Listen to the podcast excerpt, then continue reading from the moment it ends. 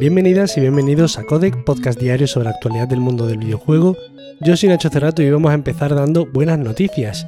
Y es que Xbox y Bethesda anuncian conferencia para el 12 de junio.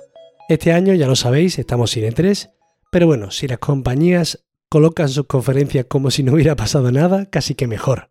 Así lo va a hacer Microsoft, colocando su conferencia el 12 de junio como casi siempre, Cae en domingo aún así, pero bueno, a las 7 de la tarde hora española, así que ahí estaremos para ver qué nos enseñan de cara al futuro de Xbox. Aquí debería enseñarse sí o sí Starfield, eso por supuesto, y además yo creo que con un gameplay extendido porque sale en nada y aparte pues toda la tropa de estudios que tienen, mismamente algo más sobre el próximo The Elder Scrolls, Redfall, Hellblade 2, A Plague Tale Requiem, Perfect Dark, quizá The Outer Worlds 2, Stalker 2 también, aunque bueno, ya se ha visto bastante. Pero bueno, en cualquier caso puede ser una conferencia, debe ser una conferencia bastante importante y bastante cargada de contenido.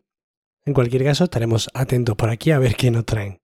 Yo ya me voy empezando a ilusionar, no es L3, lo sé, pero yo como que me imagino que es un poquillo L3, soy muy fácil de ilusionar, también soy muy fácil de desilusionar, pero bueno, a ver qué tal sale esta conferencia.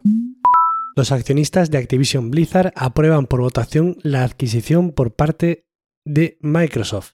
Esto se tenía que producir ayer y bueno, los resultados han sido claramente favorables, con un 98% a favor frente a un 2% en contra, hecho que ha utilizado Boycottic para reafirmar que la adhesión beneficiará al ambiente laboral de la compañía, aludiendo a que hay una creencia compartida por parte de los accionistas, pero claro, los accionistas no son los trabajadores de la compañía, de que estarán mejor en manos de Microsoft. Bueno, yo creo que estarán mejor en manos de Microsoft, porque estarán mejor en manos de cualquiera, antes que en manos de Bobby Kotick y compañía.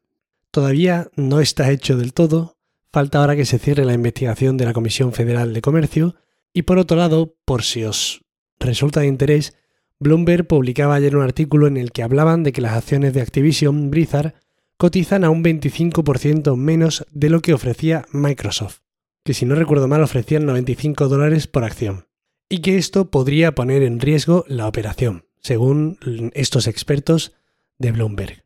Bueno, en cualquier caso yo creo que es complicado que se enquiste a estas alturas una operación de estas dimensiones, pero en cualquier caso, si se cierra esto, tiene que hacerlo durante el próximo año fiscal, que finalizaría el 30 de junio de 2023.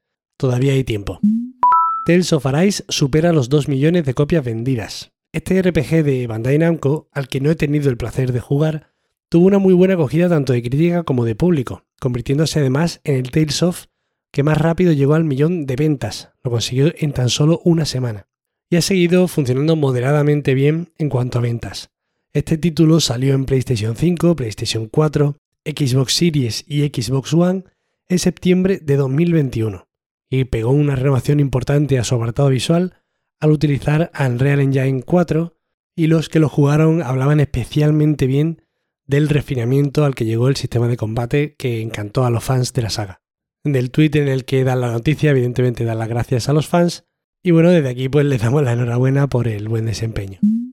Se filtra un gameplay de Skull and Bones en el que se muestran diferentes aspectos y mecánicas del título, al estilo, bueno, de cualquier conferencia de Ubisoft, típica. En el vídeo, de unos 6 minutos de duración, se puede ver el nexo del mundo, las misiones, el multijugador, la importancia de la reputación en el mundo pirata, la exploración, etc. Muchas cosillas. Honestamente, han pasado demasiados años desde el inicio de este desarrollo, en base a los barcos en Assassin's Creed, y me da la sensación de que apenas ha habido un avance. No sé, de que apenas esto ofrece algo más de lo que ya había hace 11 años en esa semilla inicial de Assassin's Creed Black Flag. Y ojo, 11 años pueden ser 12 porque en realidad ya había barcos en Assassin's Creed 3. Ubisoft ahora mismo está en un punto crítico, de hecho está en un punto en el que prácticamente está pidiendo a gritos que sea adquirido por alguna otra gran compañía. No entiendo muy bien qué está pasando en Ubisoft, pero me preocupa.